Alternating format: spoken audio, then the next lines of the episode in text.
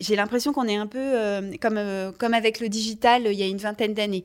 Euh, c'est-à-dire que c'est en train de bouleverser les business models, c'est en train de tout transformer et il faut vraiment prendre la vague avec des gens qui seront spécialistes du sujet.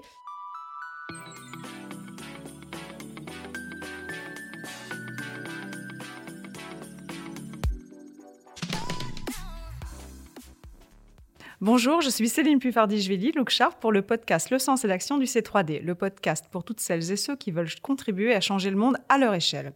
Aujourd'hui, nous allons parler de transition, d'emploi, de formation et de courage. Je suis heureuse de recevoir Caroline Renoux, fondatrice de Bordéo, cabinet pionnier du recrutement sur le sujet du développement durable et de la RSE. Bonjour Caroline. Bonjour Céline.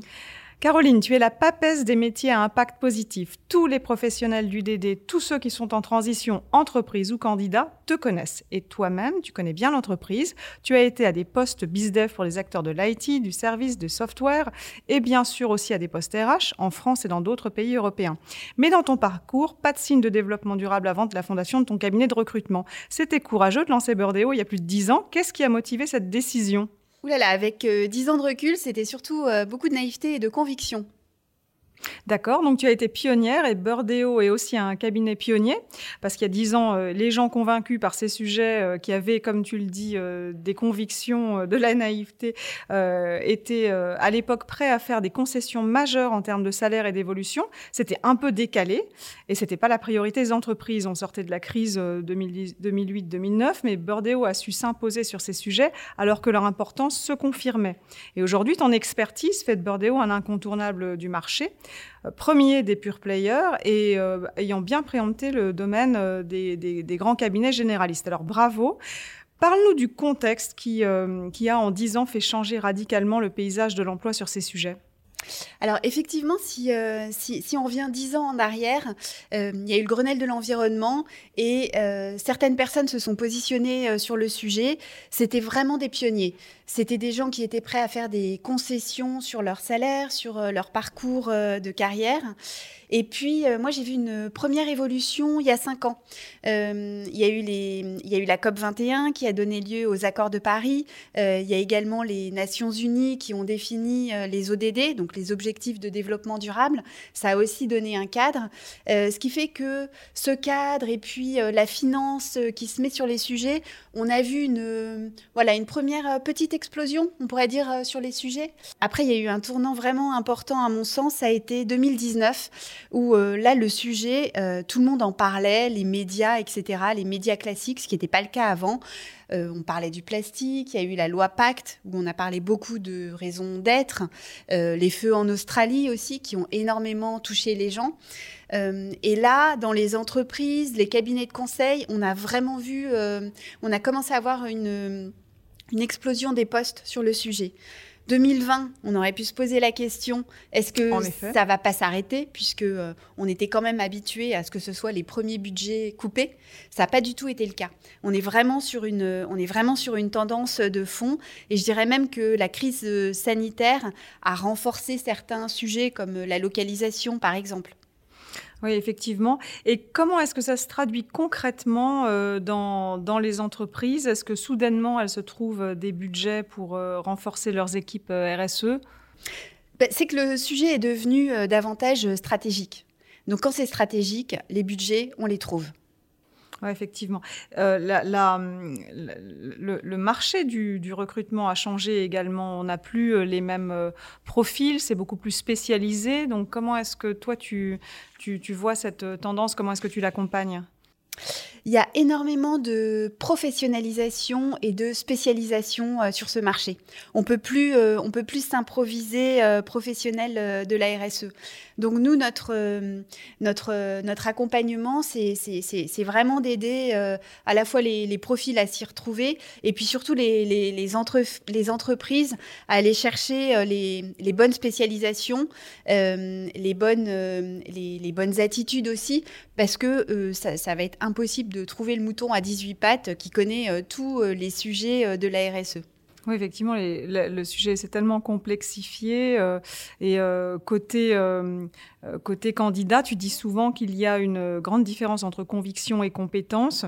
Et, et, toi, la première, c'est effectivement, tu t'es, tu t'es formé sur l'État, tu t'es reformé plus tard, on en, on en reparlera. Mm-hmm. Mais, mais comment quelqu'un en quête de sens dans son, dans son poste mm-hmm. peut faire cette transition intérieure pour, pour être performant à Alors, effectivement, euh, c'est le premier truc, euh, avoir, euh, avoir envie de changer les choses, de porter ses valeurs.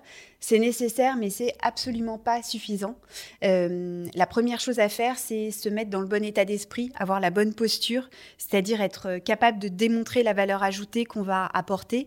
Et puis ensuite, il faut avoir une culture business très forte. Euh, d'une façon générale, euh, et puis ensuite euh, se former sur les sujets, sur les sujets de, RSE. Donc pour répondre aux enjeux, il faut être intéressé, motivé, se former. Toi-même, tu as continué à être formé, tu as fait une école de commerce et dix ans après, l'ESSEC et le CHEDD, le Collège des hautes études de l'environnement et du développement durable, tu illustres ton point, le sujet devient plus pointu, il faut professionnaliser sa démarche. Oui, bah, les sujets, ils sont vraiment, euh, ils sont vraiment complexes et ils deviennent, euh, ils deviennent de plus en plus techniques. Euh, donc, faut être, faut être capable à la fois d'avoir une vraie culture générale sur le sujet et puis après d'avoir des, petits domaines de spécialisation.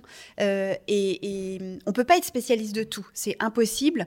Néanmoins, il faut quand même avoir une bonne vision parce que c'est très complexe. Si on bouge euh, une variable, il y a plein de choses euh, qui bougent euh, derrière, donc il faut être capable de prendre ça en compte. après, ce que j'ai vu aussi ces dernières années, c'est que les, les, les, fonctions, ça remonte dans la hiérarchie, les, les salaires, les packages sont plus importants aussi. on, est, on est vraiment passé d'une fonction où parfois on disait que quand on y allait, on était au placard et et voilà, maintenant on est en haut des étagères.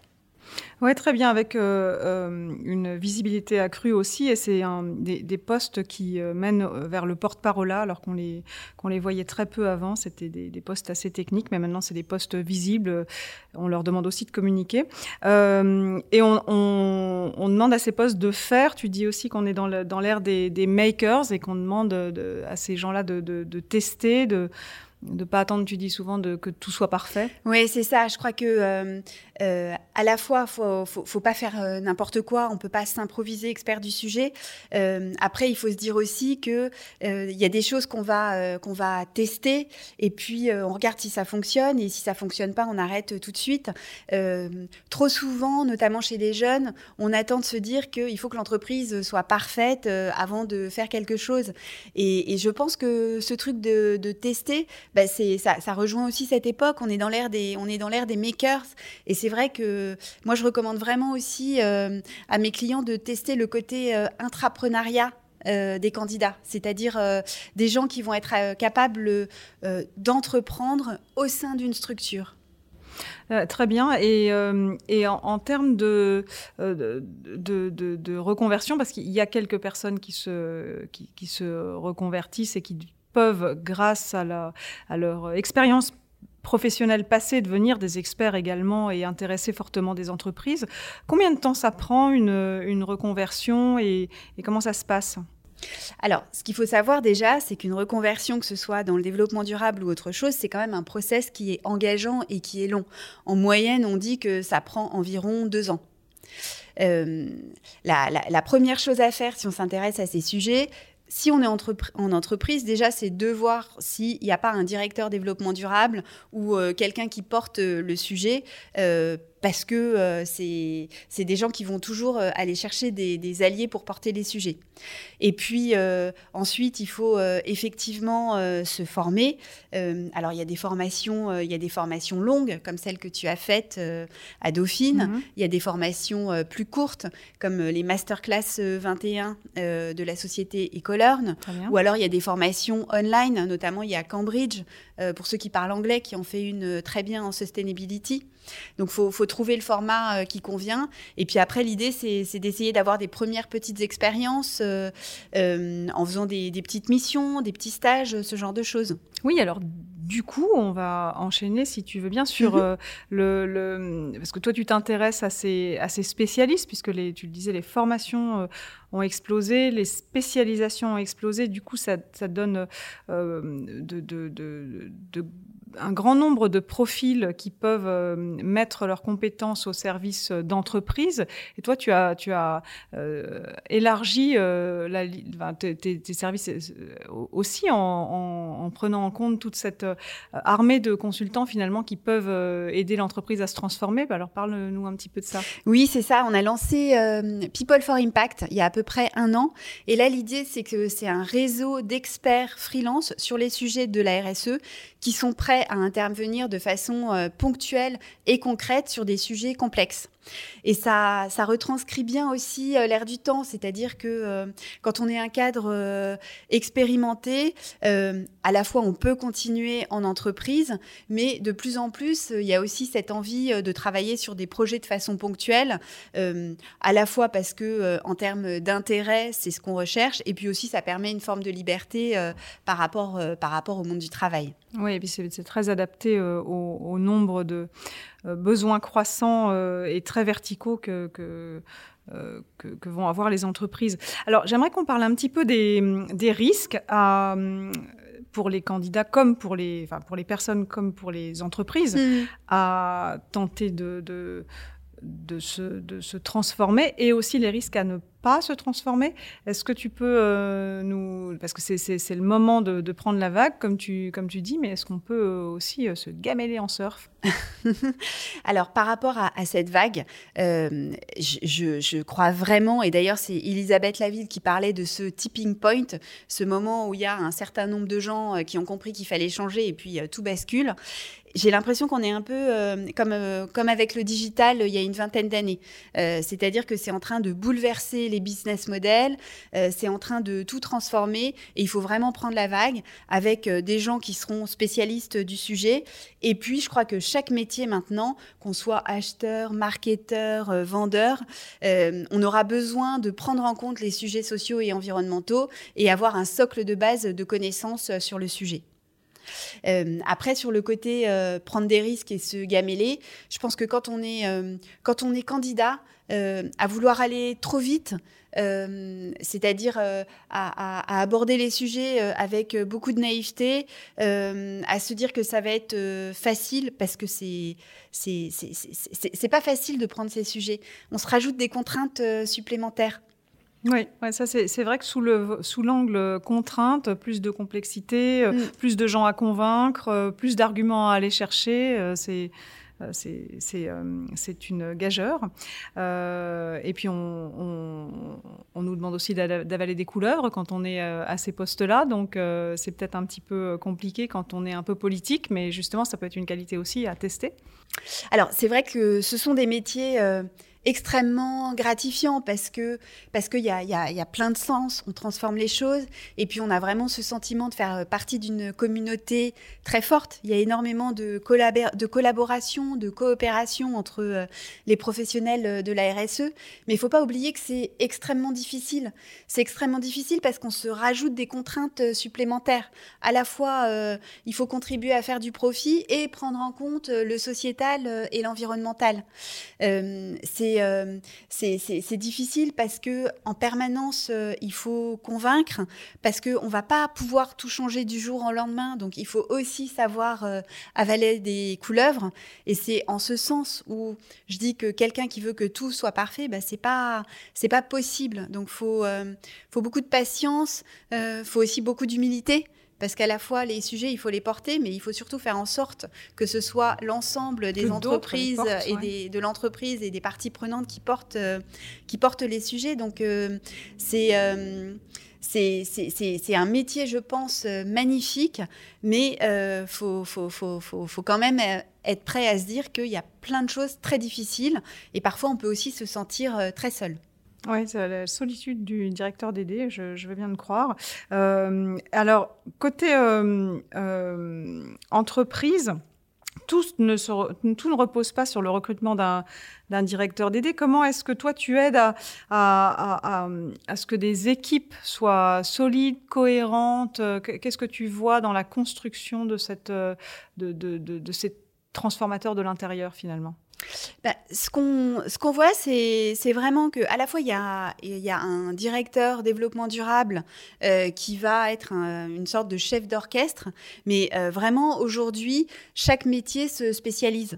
Euh, par exemple les achats durables, le sourcing durable et là, le, le, profil le plus adapté, ce sera quelqu'un qui connaît extrêmement bien le profil d'acheteur. On peut aussi parler euh, des analystes euh, extra-financiers euh, donc, ce sont des gens qui vont regarder les, critères environnement, sociaux et de gouvernance.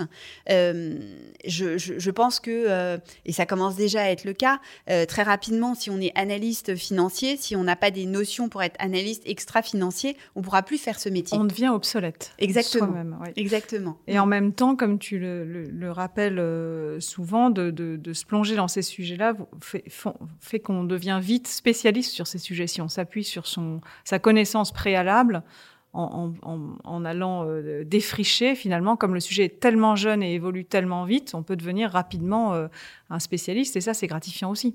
Tout à fait. Et c'est là où c'est quelque chose qui est vraiment encourageant pour les gens qui veulent se reconvertir, c'est-à-dire que à la fois on a l'impression qu'il y a cette euh, montagne parce qu'il y a plein de choses à apprendre, en même temps si on s'appuie vraiment sur sa formation initiale, sur son métier de base, très rapidement on peut devenir un expert. Si on prend l'exemple de la taxonomie verte par exemple dont on parle beaucoup en ce moment, euh, bon, le sujet, il est, euh, il est, il est tellement nouveau que avec quelques mois d'expérience, si on a un background dans la finance ou, euh, dans le juridique ou, la, fiscalité, très, très rapidement, on peut devenir un, expert. Hmm. Ça, ça, fait sens. Et ce sont des sujets, tu le disais aussi, qui deviennent de plus en plus stratégiques. Et tu, tu mentionnais que même les briefs de, de, recrutement changent avec l'implication de, de les hiérarchies beaucoup plus, beaucoup plus fortes. Oui, c'est ça. Moi, j'ai vraiment vu une évolution. Alors, comme je disais euh, tout à l'heure, euh, les salaires augmentent. Euh, de plus en plus, ce sont des gens aussi qu'on va retrouver au COMEX. Et puis, un signe, c'est à la fois un clin d'œil, mais, mais pour moi, ça veut dire beaucoup de choses. c'est que jusqu'à récemment, quand je faisais un brief pour un poste de direction développement durable. Donc un brief, ça veut dire quand euh, je, prends euh, l'explicatif de, ce qui est attendu en termes de compétences et de personnalité. Il y avait, euh, il y avait un, responsable recrutement. de plus en plus souvent, maintenant, j'ai un brief en direct avec un DRH et un CEO. Donc ça montre que le donc ça montre l'importance l'importance mm. du sujet et, finalement euh, là où on voit ces postes euh, en entreprise euh, après on les voit monter le Comex tout à fait mm. etc. Alors est-ce que euh, tu, tu, produis régulièrement un état des lieux du secteur euh, du développement durable côté salaire, euh, notamment, et côté nature des postes? Est-ce que tu peux nous dire, avec finalement ce, tout petit recul Covid qu'on a, quels sont les, les postes qui ont le, potentiellement le vent en poupe et peut-être les secteurs, parce qu'on a vu que les secteurs n'avancent pas à la même vitesse sur ces sujets. Oui, c'est vrai que les, les secteurs n'avancent pas du tout à la même vitesse sur ces sujets. un secteur euh, qui a déjà commencé il y a quelques temps, mais qui est en train de se transformer totalement et de faire bouger plein de choses, c'est le secteur de la finance. Là, il y a vraiment euh, un nombre d'opportunités euh, de dingue. le secteur du B2B aussi puisque ça avait démarré avec le B2C, puisque les, consommateurs étaient demandeurs. Mais là, maintenant, les, entreprises qui s'adressent aux consommateurs vont demander à leurs fournisseurs de s'y mettre également. Et puis, un secteur qui était extrêmement en retard sur le sujet, mais qui a vraiment pris le taureau par les cornes, c'est le secteur de la mode. Donc ça a démarré en 2019, euh, notamment avec euh, le Fashion Pact. Et euh, pourtant, c'est un secteur, il y a quand même beaucoup de marques qui souffrent énormément de la situation aujourd'hui. Et pourtant, ça continue plus que jamais, il y a une vraie transformation aujourd'hui sur le sujet. Et on demande beaucoup de profils, et notamment des profils qui viennent pas forcément du secteur de la mode. Oui, c'est vrai que dans un, dans, un domaine euh, pareil où la concurrence se fait souvent par les prix et, hmm. donc par... Euh, euh, en cascade la moins-disance que ça peut vouloir dire, c'est peut-être un, espoir de sortir par le haut Et si on combine avec la, la tendance de relocalisation dont tu parlais en, en, ce début de podcast, ça peut, ça peut euh, ouvrir quelques perspectives euh, pour ce secteur.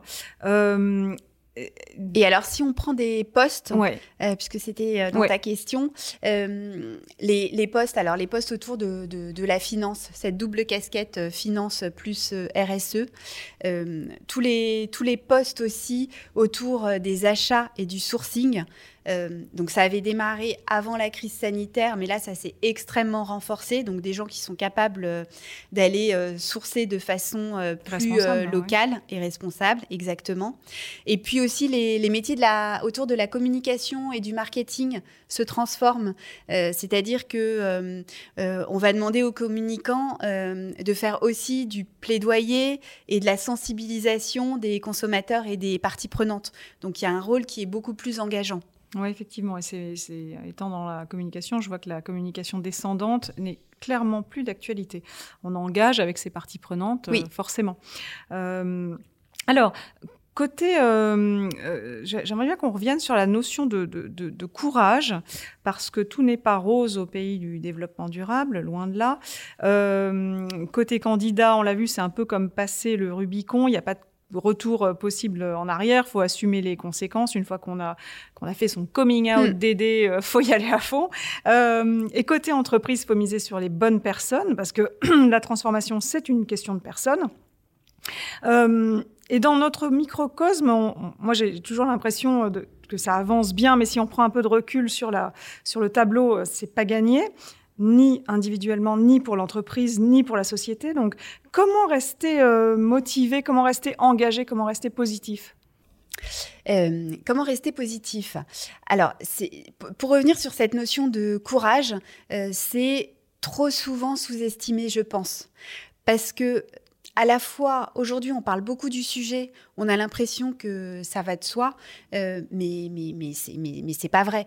Il euh, faut être capable de, de, proposer des choses et de commencer euh, à les mettre en place qui vont un peu à l'inverse de, de, ce qui se fait aujourd'hui. par exemple, dans la mode, la première personne qui a proposé aux clients de rapporter les vêtements pour qu'ils soient rachetés par la marque, donc de voilà, de, de faire moins de chiffre d'affaires. Il a beaucoup fait rigoler, à mon avis, euh, avant d'être viré, peut-être. Exactement, exactement.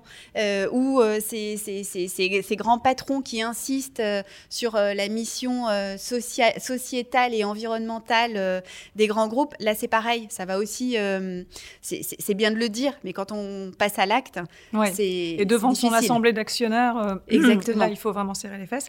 Oui, comme on le, comme on l'a vu. mais comment garder la foi?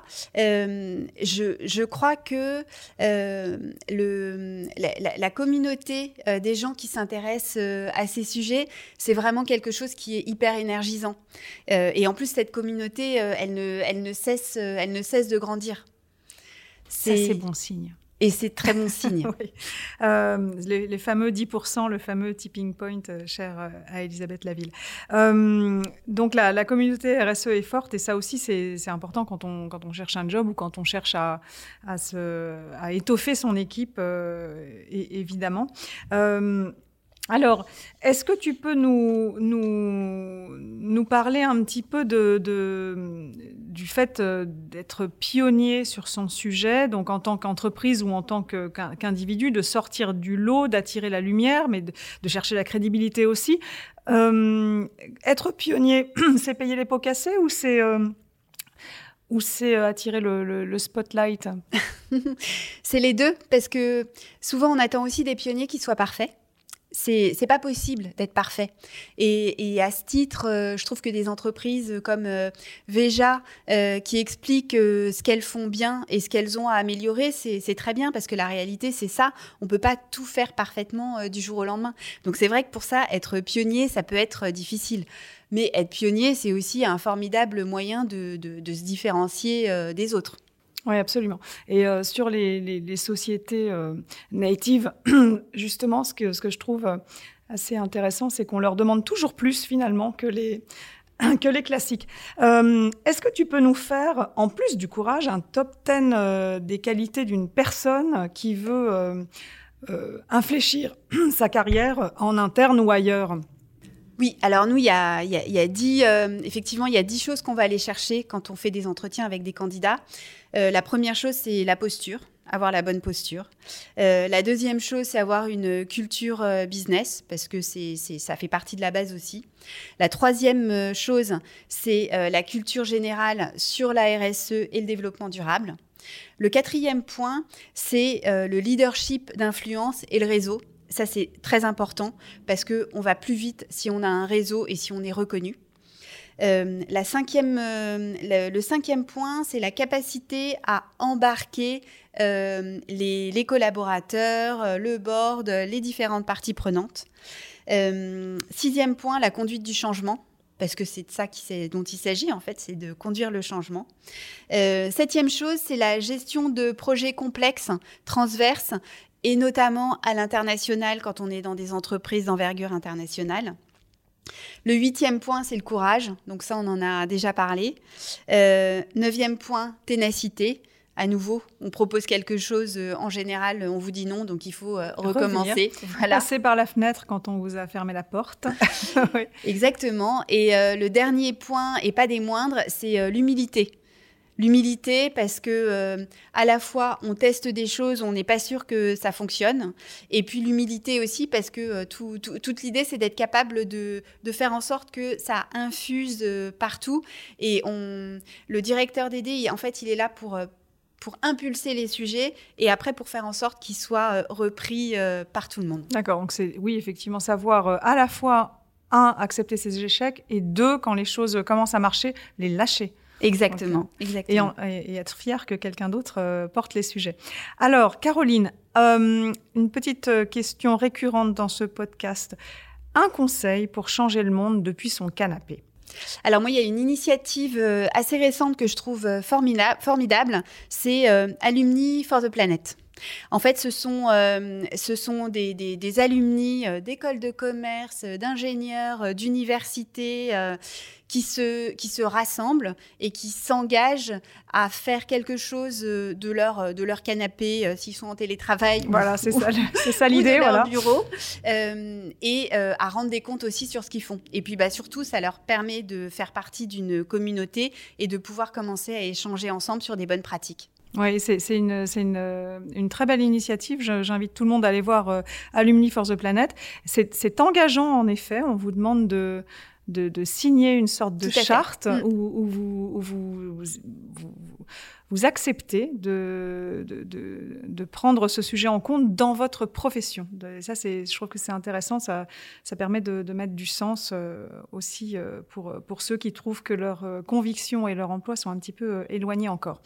Et sinon, tu parlais aussi de, de continuer à s'acculturer. Oui, euh, l'idée, c'est vraiment d'être au courant de ce, qui se passe parce que euh, les choses euh, évoluent très vite.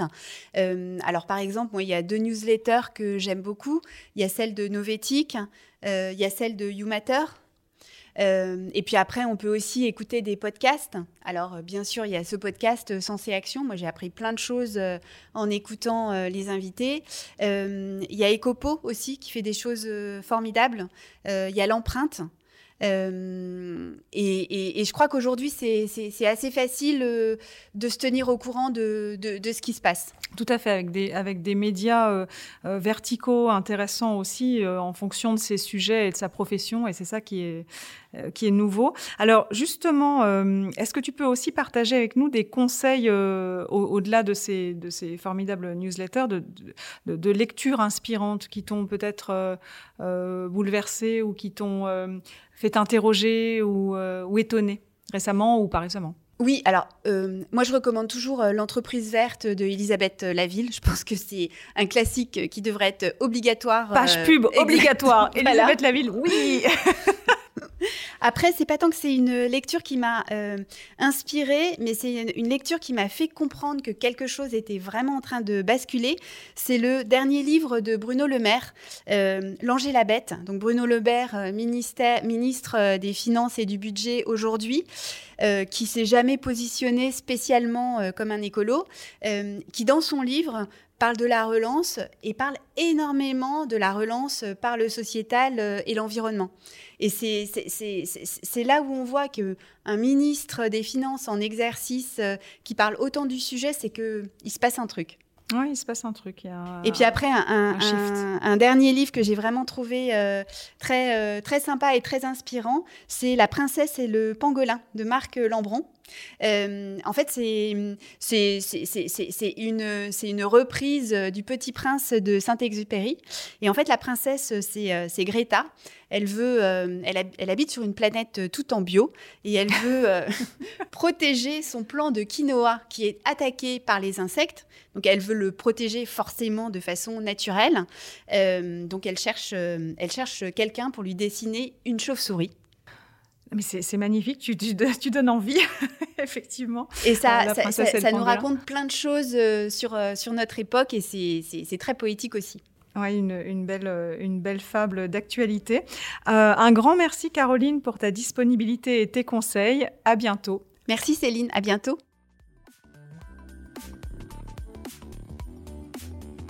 Merci pour votre écoute. Ce podcast est à retrouver tous les premiers mardis du mois sur les meilleures plateformes de podcast et sur le site web du C3D. Si ce podcast vous a plu, je vous invite à le noter, 5 étoiles pourquoi pas, et surtout à le partager largement.